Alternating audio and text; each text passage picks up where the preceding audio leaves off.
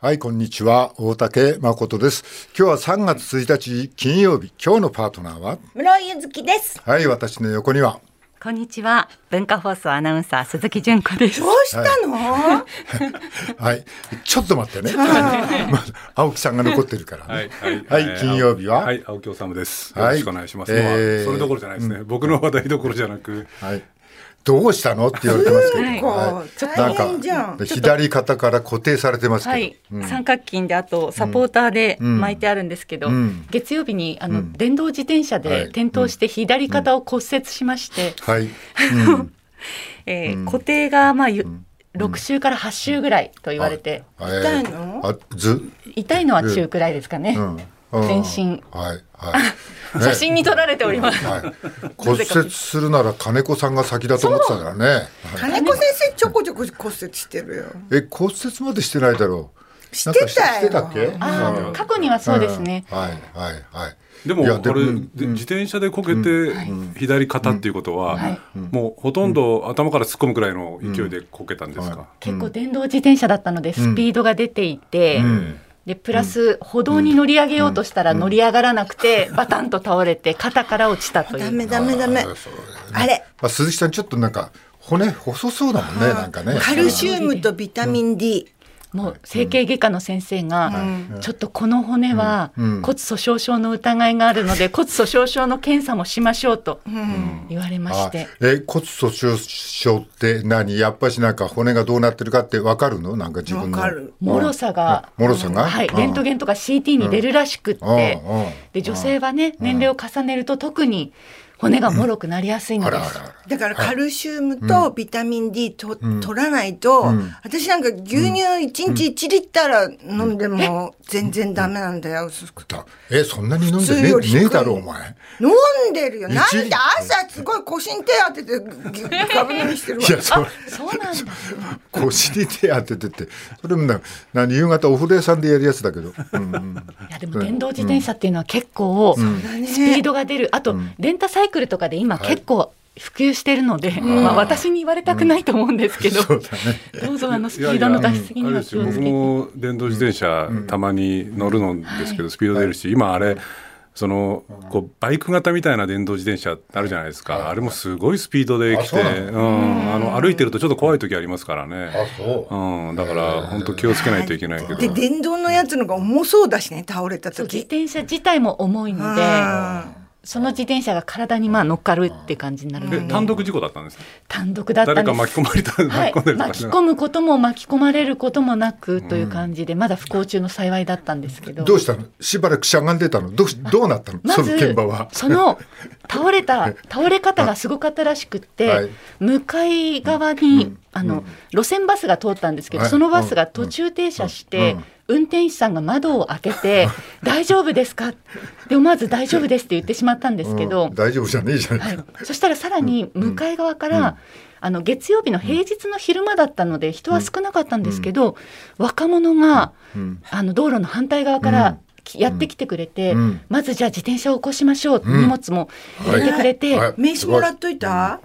もらいませんでしたがあのじゃあ病院あの心当たりありますか、うん。帰れますか？っておっしゃって、うん。で無事を確認してさっといなくなったんですけど、うん。バス会社にはかお菓子くらい持ってってもいいかもね。え、あのじゃあ救急車とかで運ばれたわけではなくて、はい、自分で。自力で自転車をそろそろと押しながらええ家に帰って強風だったので洗濯物を取り込んでから整形外科に行ったという。したら骨が折れてますよと。でレントゲン取って骨折でなければ安心するかなと思ってレントゲンを取ったらん。折れてます。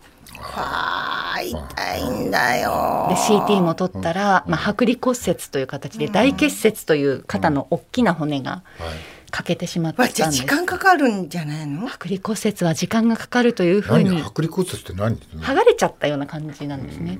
どどういうふうに違うんですかね？普通の骨折と。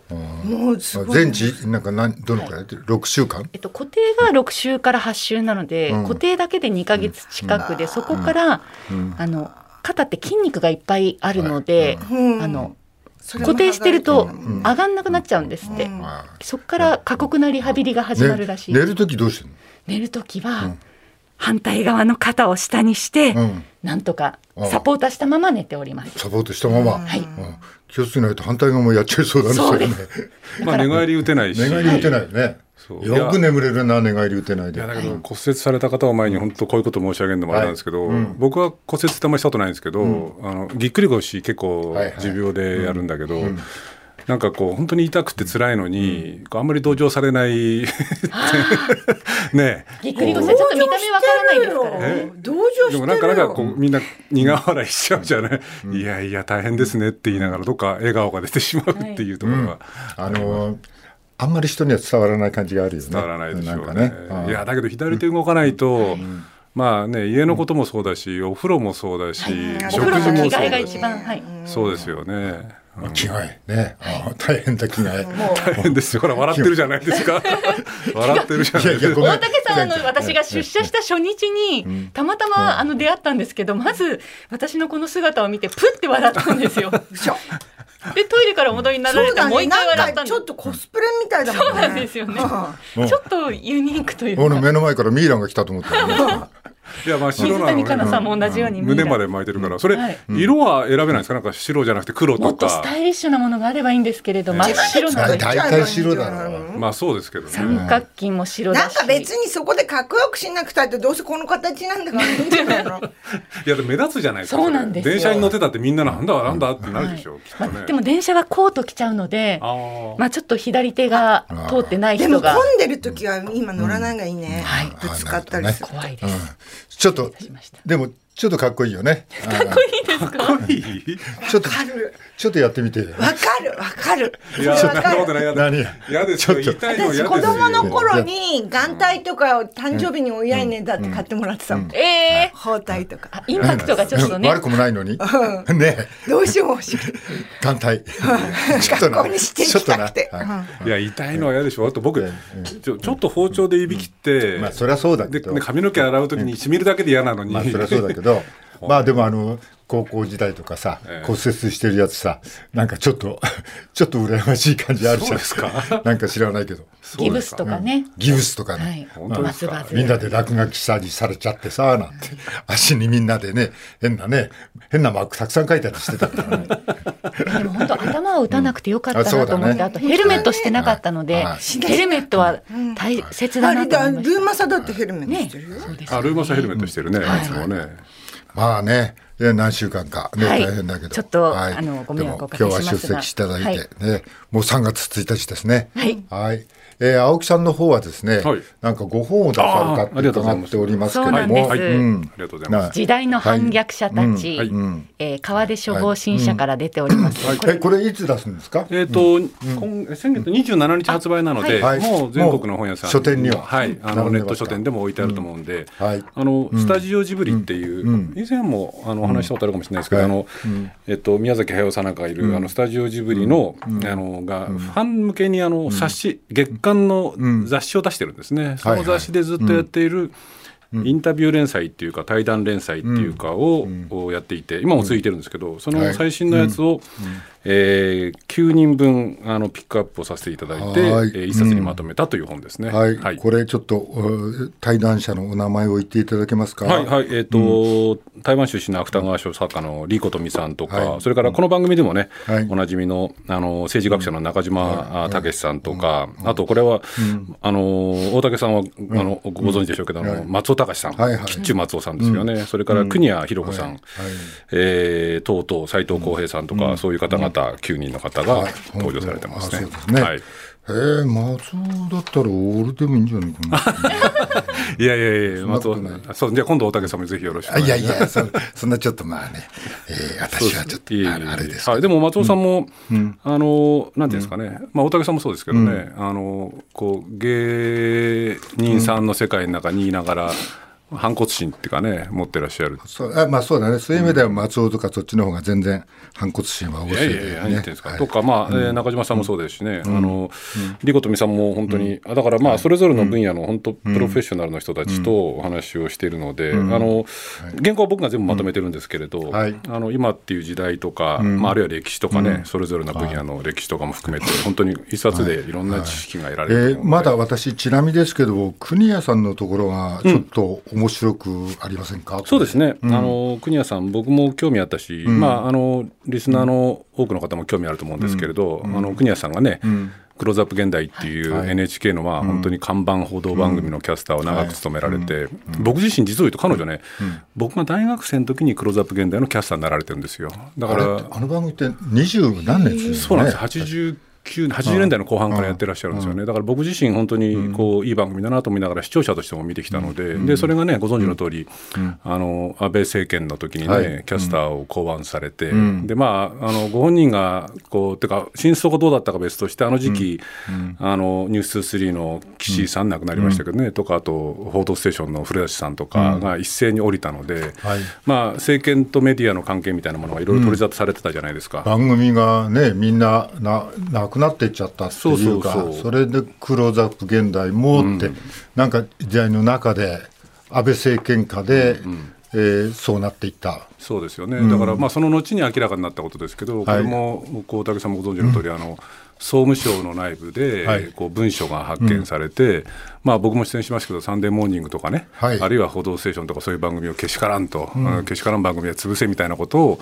安倍さんの側近の人がね、うん、こう言ってたりとかっていうことが明らかになって、うん、まあ、そういうこともあって、こう政権の圧力で、そういうこう、もの言うキャスターとかコメンテーターの人たちがいなくなったんではないかっていうふうに盛んに指摘された、その真相はどうなんですかっていう話も、はい、あのこの国谷さんには、あのこの中で、えー、伺っていて、あの存外率直に国谷さんもお話しくださったので、そのあたりの真相もこれを読むと多少浮かび上がってくるかなというふうな思いますけどね。えーとあれですねなんか菅さんが番組に出たんだよね、うん、そうそうそう。菅さんが番組に出て、うん、まあこうキャスターとしては当たり前なんだけど、はい、当然ながら当たり前なんだけど、はい、厳しい質問をぶつけたら、うん、どうも番組終了後に、菅さんが相当お怒りになっていたなんていう話が、まあ、これは一部のメディアなんかでも報じられましたよね。えそれと同時に、そのこの番組は結構自由に好き勝手に、うん、まあ、民主党政権時代もあって、うん。うん、まあ、何やっても、どうしてもなんかそういうクレームみたいなものは最初のうちは来なかった。そうですね、あの国谷さんご自身、うん、まあ、一部だけちょっと紹介すると、こうおっしゃってて、はいはい、まあ、今、大竹さんご指摘のように、民主党政権、民主党への政権交代が起きた頃などは、本当に毎日のように政治のテーマを扱って、い。ろいろな角度から番組も伝えましたと、えいうようなことをおっしゃってるんだけれども、それがだんだんだんだん、うん、こう自由っていうものが失われていったと、で国谷さん、何とおっしゃってるかっていうと、あのまあ、自分がその降板した番組とか、あの理由とかっていうのは、こうおっしゃってるんですね、端的に申し上げてこう、圧力があったかどうかは私には分からないと、でまあ、彼女自身、別に NHK の職員でもないので、わからないんだけれども、そのだんだんとこう雰囲気、NHK の局内の雰囲気ですね、変わってきたのも事実だったと。えー、組織内部できちんと管理できる番組かどうかということを重視する傾向が強まっていったと、はい、でそれはなぜかというと、まあ、それもはっきりしたことは分からないけれども、メディアコントロールを強めていきたいという外部的な環境変化も大きかったのではないでしょうかと。はい。例えばトップの会長もこう NHK の生え抜きではなくて外部の方、まあ、国谷さんは直接おっしゃらないんだけれども、まあ、政権のお友達とかね、えの人たちが送り込まれるようになったと、経営員の人生もそうだったと、でそういうことで NHK 内の変化がいろいろあったことが、まあ、もしかすればあこうそういう結果になったのではないかというふうにおっしゃってるんですけどね。えーと特定秘密法案,、法案が番組では扱えなかったんですか、うん、そうそうそう、それもね、おっしゃってるんですよね、要するに特定秘密保護法がね、あれだけこう大きな反発が起きて、はいこう、なんていうのかな、こう当然、報道番組としては、それは別に賛成の立場であっても、反対の立場であっても、まあ、僕は当然、メディアとしては政策に対してはこう問題点指摘するべきだと思うんですけれど、当然扱っているのかなと思ったら、クローズアップ現代は特定秘密保護法については一度も取り上げられなかったと。いうふうにおっしゃってるんですよね。あの時すごいよく覚えてるよ、うん、本当はメディアってどういうものかっていうので、うん、その自分たちのそのもともとの理念とかでは絶対反対すべきなのに、うん、もう言い訳みたいなアリバイ作りとして報じただけだったね。今また騒がれてるのは経済そうですね。秘密保護法案みたいなのがなんかこう覆いかぶさってくるような。そうですね、うん、あのこの番組でもちょっとだけ僕触れましたけれども、はい、要するに特定秘密保護法っていうのは政府が持っている外交防衛、うん、テロ対策みたいな情報を、うん。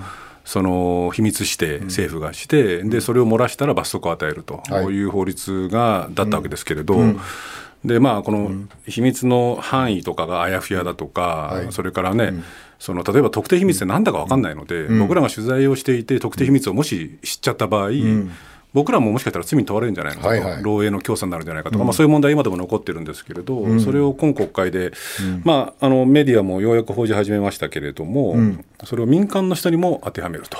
はい、つまり民間の一般企業のこう研究者とかね、うん、技術開発者の人たちも政府が安全保障に関する秘密を指定をして、それを漏らした場合には罰則を与えるというようなことを今国会で成立させようという動きも、まあ、今ね今日やってますけど政倫審の一方でそんなことも進んでいるっていうので、ちょっと問題は大きいなと僕は思ってますけれどもね。はい。えー、この本は、うん、えー、リスナーの方5名様に、はい、プレゼントいたします。はい、後ほどあの、宛先をお知らせいたします、メールファックスでお申し込みください。はい。えー、室井さんは何やってたんですか？何をやろうとしてるんですか？この後は。ここの後は、今週は明日から旅行。あそこ行くの？ヒント。母は来ました。岸壁行くのか。そう。岸壁。岸壁。舞鶴。うん。舞鶴の岸壁。天の橋だって見に。岸壁じゃねえじゃねえか。いや、だってそこから行くんだから。あ、そうなの？うん。あ、そうなの？京都だろだって。そうだよ。え？舞鶴って？違うじゃない。知らない。そうだよ、岸壁の母の舞台だよ。何しに？え？歌いに行くの？岸壁の母っていうのは、息子を産んでから一時だよ、息子が地方の寮に入って、それでもうやんちゃだったからさ毎回毎回呼び出し受けてんだけど、息子独房に入れられて、全然会えなかったりするの言っても謝りに行っても。だからずっと頭の中で岸壁の母が「母は来ました」って流れてたんだけど、ようやく行けるとあそうなの？舞、うん、鶴の方からじゃあだって京都京都の天の橋だっただろ、うん、えー、違う。みんなで今年の旅行どうしようかって考えてる時に「そうだまだ行ってないよ」って。みんなって友達で行くわけ？女友達。ああなるほど。舞鶴とか天橋立は今の時期雪が結構あるんじゃないの？いやだからすごい今朝見てあったかい格好かなと思ってたんだけど、うん、もうダウン着てきた。うん。はい。でもねまあ温泉もあるわけ？そしたらね。あの辺はあるでしょうね。今舞鶴ってあんまり知らないんだけど温泉入るよ、まあ福井にも福井にも近いし、福井の方もいい温泉あるし。もうカニかな。あれあれだよ。もうそういうイベントはもうコロナ以降コロナも含めてそうだけど、まあみんな俺俺の仲間はもうみんな年取ってきちゃって、もうあの。動くの嫌いなやつばっかしになって。大体こういうの企画するやつが一人ぐらいいるんだけどもうそいつがなんかこうあんまりしなくなっちゃって。もうだから5年もまあ、こうコロナ含めて5年ぐらいもなんかゴルフ旅行みたいなのパタッあれなのに、ね、行けば楽しいから、うん、行ってないね、うん、行けば楽しいの。いやでももう、うん、でも見てると、そういうのはまあこういうのは別に男女の違いとかあんまりないのかもしれないけどでも女性の方がやってるかもしれない、この間、えっとね、僕ねたまたまあの群馬の四万温泉っていうところ行ったんですよ、はいはいで行ったらあの本当にひなびた、うん、あの温泉街で、まあ、温泉街自体はもう本当さびれちゃってるんだけど、うん、あのこうグループの人たちが何人かいたんだけど、うん、ほぼほぼ女性でしたね。そうだ ほぼ女性。ほんでね、元気のね、いいのはなんかこう、そんな感じだよね。そうなんでずっとここ10年くらい同じ話しかしてないの。集まると。そうなんだいや、あれ見てるとね、なんかね、あの、たまたま行った旅館がね、昔からあの、建物が重要、こう、有形文化財になっている、あの、温泉宿だったんですけど、だから古いから、あの昔ながらで、そのお風呂の男風呂と女風呂の上が空いてて、向こうの声が聞こえるんですよ。はいはい。まあ女風呂にぎやかにぎやか。ずっと話が聞こえてて、こっち側はおっさん2、3人でのか何も言えないでぐずりっとしてるっていうのがあってね。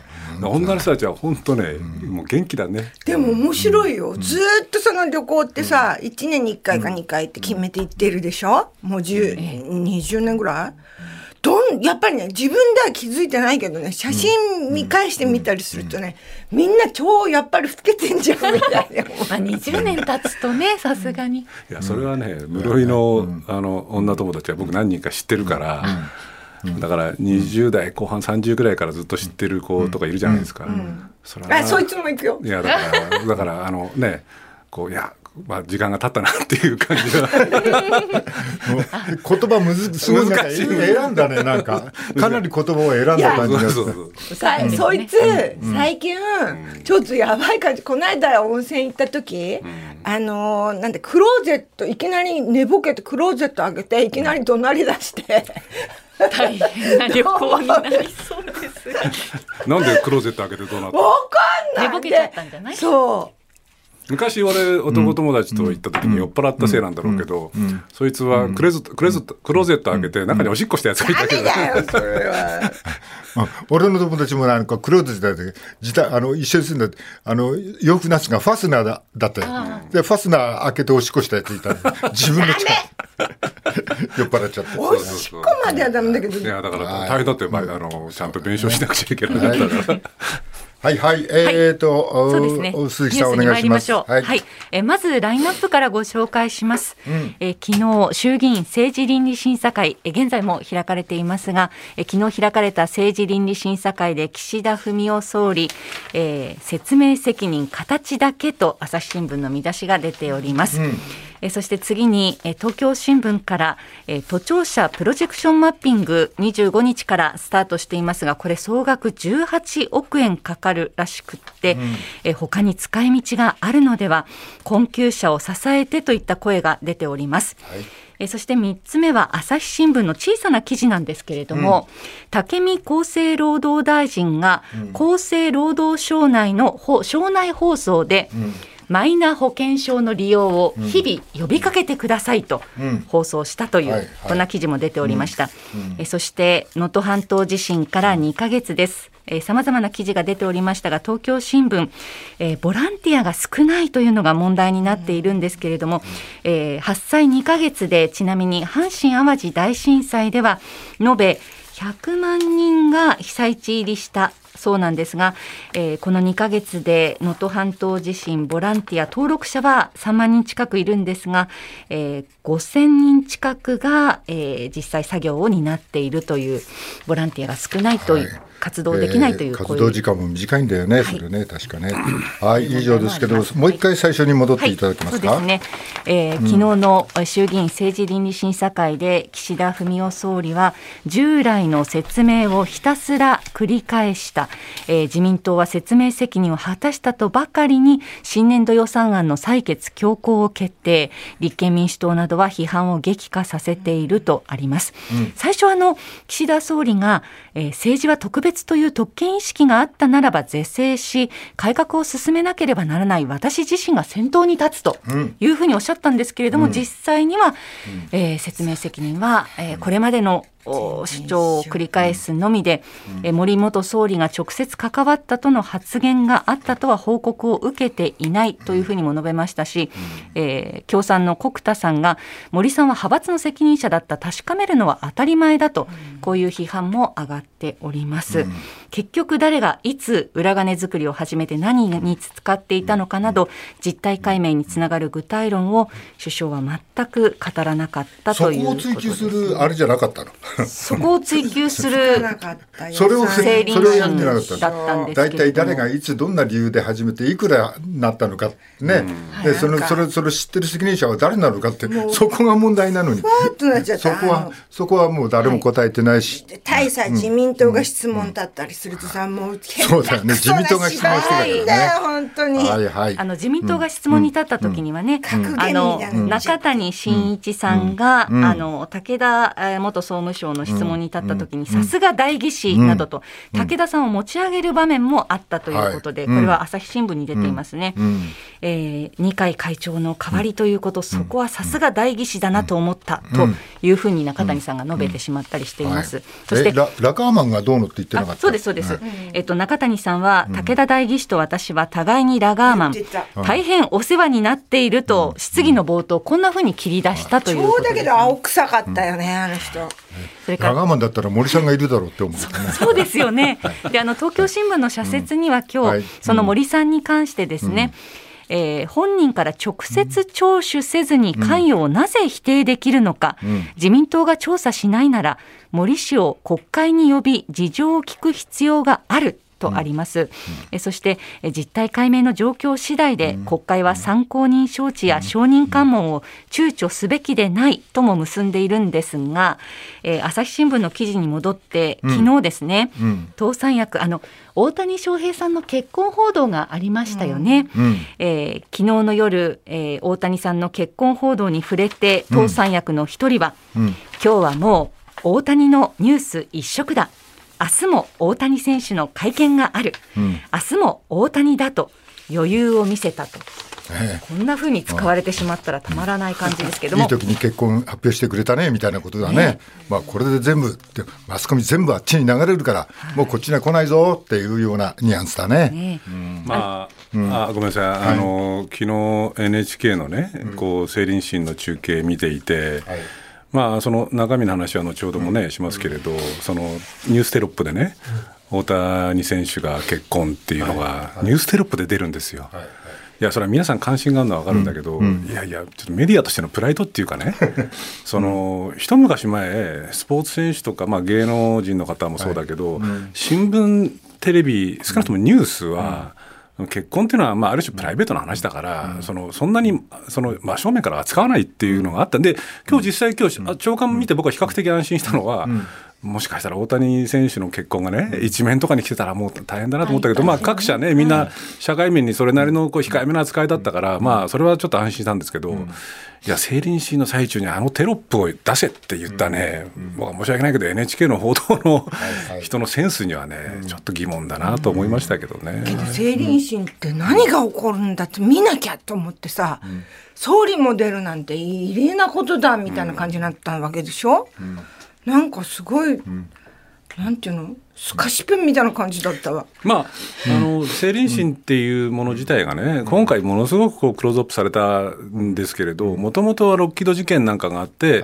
政治家が説明責任果たしてないじゃないかって言って、で、証人喚問っていうのはご存知の通り、これ、嘘をついたりすると偽証罪に問われるっていう、刑事罰に問われるっていう、非常にその、まあ、政治家にとってみると、厳しい場なので、それは嫌だと、かといって何かしないと格好がつかないって言って、中二会みたいな形で作られたのが成林審なので、まあ、もともとはそういう場ですよ。だって、で、今日ね、先ほど、そのね、こう本来追及するのは一体誰がこんなことをやっててね、で、そのいつから始まったのかみたいなことを追及すべきだって言ったんだけど、今日僕午前中、松野前官房長官のこう、ね、政倫審のこう質疑見てたんですけど、まあ、ひどいもんでしたよ、要するにどうだったかっていうと、その秘書がやったことなのでね、自分のキックバックは1000万円超えてるんだけど、自分は何も知らなかったと。で、しかもあなた事務総長だったでしょうと。で、5年で6億円以上の裏金作ったのに、それも知らなかったのかって言ったら、事務総長の権限とか管轄に、その会計とかのことは入ってないので、全然僕は知らなかったと。はい、で、その、じゃあ誰が知ってるんだって聞かれたら、会長かって聞いたら、いや、会長ではないので確たることは言えないと。だから私は知らなかったと。じゃあ会長呼ばなきゃだめじゃないかって言ったんだけど、会長お亡くなりになってる。まあ森さんもまだ生きて生きてらっしゃるからね。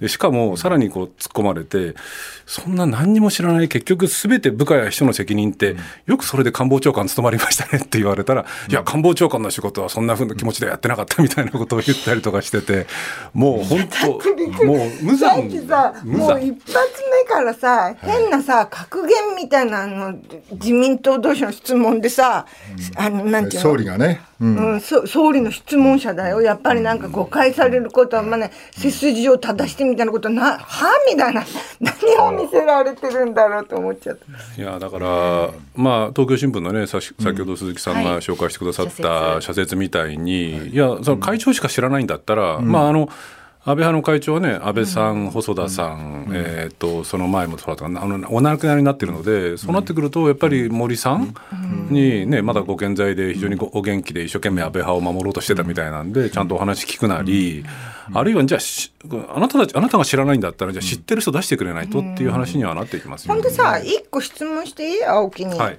これってさ、今回ってここまでになったっていうのはさ構造的にさ何十年間も続いてきてその裏金って税金とかかからん、払わないでいいような、そういうのがあったっていう何十年間の構造的な話でさ、記載ミスとかそういうことじゃないよね。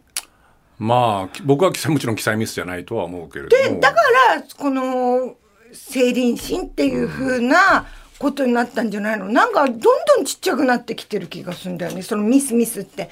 連発したりとかして、まあ、そのどう考えてもミスではないはずなんだけれども、それは自民党が安倍派の幹部、まあ、二階派もそうだけど、ミスっていうことで話を終わらせたいと。であの例の2つしか質問がなかったっていうね、こうあんなもの調査とは言えないんじゃないかって言っていた、あの調査の報告書も見ると、なんて書いてあるかっていうと、まあ、その一回派閥に収めて、派閥からキックバックされて、えー、そのポッポに入れてた裏金のことを、その報告書に何て書いてあるかっていうと、還付金って書いてあるのね、還付金って税金返してもらった お金じゃないですかみたいな、あるいはそもそも派閥に入れないで、こうポッポに入れてた、中抜きしてた分に関しては、留保金って言ってるわけでしょ。だからつまりその確かに検察の捜査は受けたし政治資金収支報告書に載せなかったこと自体は法に反してるけれどもこれはミスなんだっていうことで全ての話を終わらせたいこう自民党安倍派の人たちと、そんなわけはねえだろうっていう。っていうかこ、みんなそんなわ